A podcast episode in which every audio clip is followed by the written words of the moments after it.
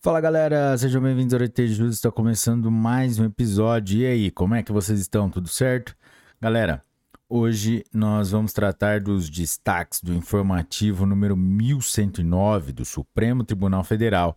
Foi publicado dia 29 de setembro de 2023. Vamos lá? Direito Constitucional. Tese fixada não ofende a Constituição Federal a previsão, em ato normativo estadual, de obrigatoriedade de escolha do Procurador-Geral do Estado entre os integrantes da respectiva carreira. Resumo: é constitucional, eis que é inserida na margem de conformação atribuída ao constituinte estadual no exercício de sua auto-organização, norma de Constituição Estadual que restringe a escolha de seu Procurador-Geral aos integrantes da carreira da advocacia pública local.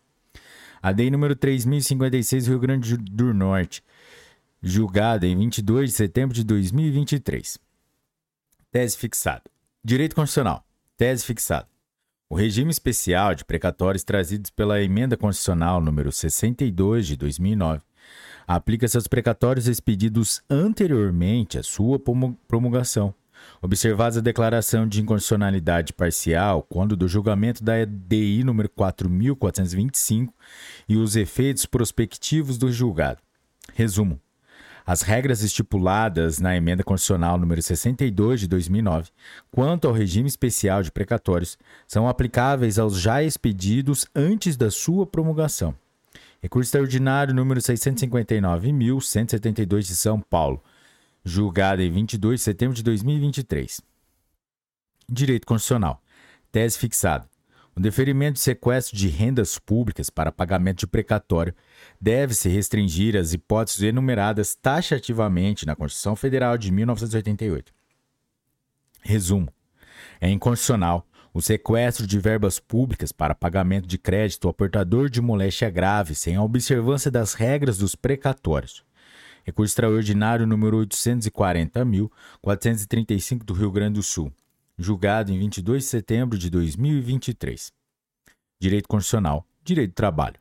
É inconstitucional por invadir a competência privativa da União para legislar sobre direito do trabalho, Constituição Federal de 1988, artigo 22, inciso 1, lei distrital que assegura funções de trabalho aos atuais cobradores de serviço de transporte público coletivo de empresa de ônibus que venha a implantar dispositivos de leitura e registro de oferta e demanda para cobrança de tarifas pelo sistema de bilhetagem eletrônica. A lei número 3899 do Distrito Federal, julgamento virtual finalizado em 22 de setembro de 2023. Direito Constitucional. A majoração escalonada de 11% para 14% da alíquota de contribuição previdenciária de servidores públicos estaduais ativos, inativos e pensionistas e de militares, destinada a custear o regime próprio de previdência social, revela-se razoável e proporcional, de modo que não ofende o princípio tributário da vedação ao confisco. A DEI número 5.944 de Ceará, julgada em 22 de setembro de 2023. Direito tributário. Tese fixada. Em vista da modula modulação de efeitos no recurso extraordinário número 574.706 do Paraná, não se viabiliza o pedido de repetição do indébito ou de compensação do tributo declarado inconstitucional. Se o fato gerador do tributo ocorreu antes do marco temporal fixado pelo Supremo Tribunal Federal, ressalvadas as ações judiciais e os procedimentos administrativos protocolados até 15 de março de 2017.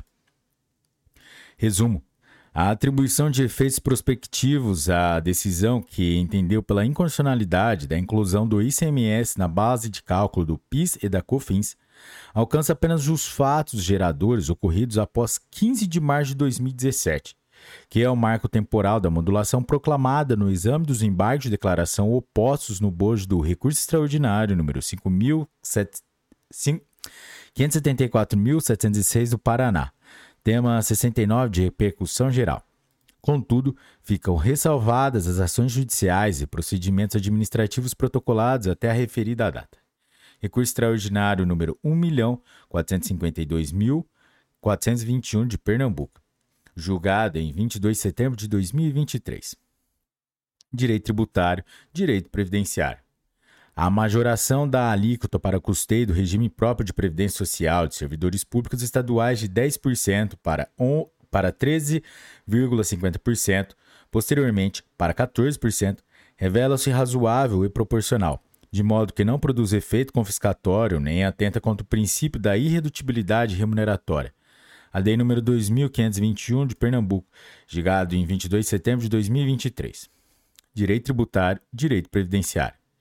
Dada a proteção constitucional conferida ao direito à vida, à saúde e à boa-fé, o segurado de plano de saúde está isento de devolver produtos e serviços prestados em virtude de provimento jurisdicional para custear direitos fundamentais de natureza essencial, ainda que, à época do provimento, o medicamento ou serviço não possuíssem o respectivo registro nos órgãos competentes, com o extraordinário número 1.319.935 de São Paulo, julgada em 13 de setembro de 2020, em 19 de setembro de 2023. Direito processual penal. O dano moral sofrido pela vítima é inerente aos crimes praticados contra a mulher no âmbito doméstico familiar, de modo que a fixação do respectivo valor mínimo indenizatório, Código de Processo Penal, artigo 387, inciso 4, inciso 4, pressupõe o respeito aos princípios do contraditório e da ampla defesa, viabilizados pela oportunidade de manifestação do réu durante o curso da ação penal.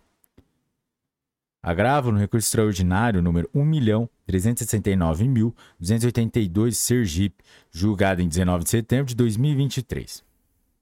Galera, é isso aí. Chegamos ao final de mais um episódio.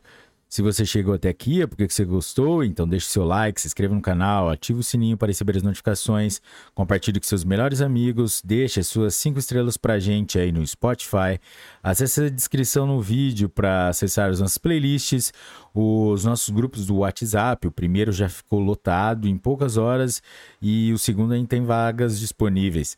E também, se você quiser ser um apoiador do canal, manda o pix para aretejus.gmail.com. Galera, é isso aí. Bons estudos, um forte abraço e tchau!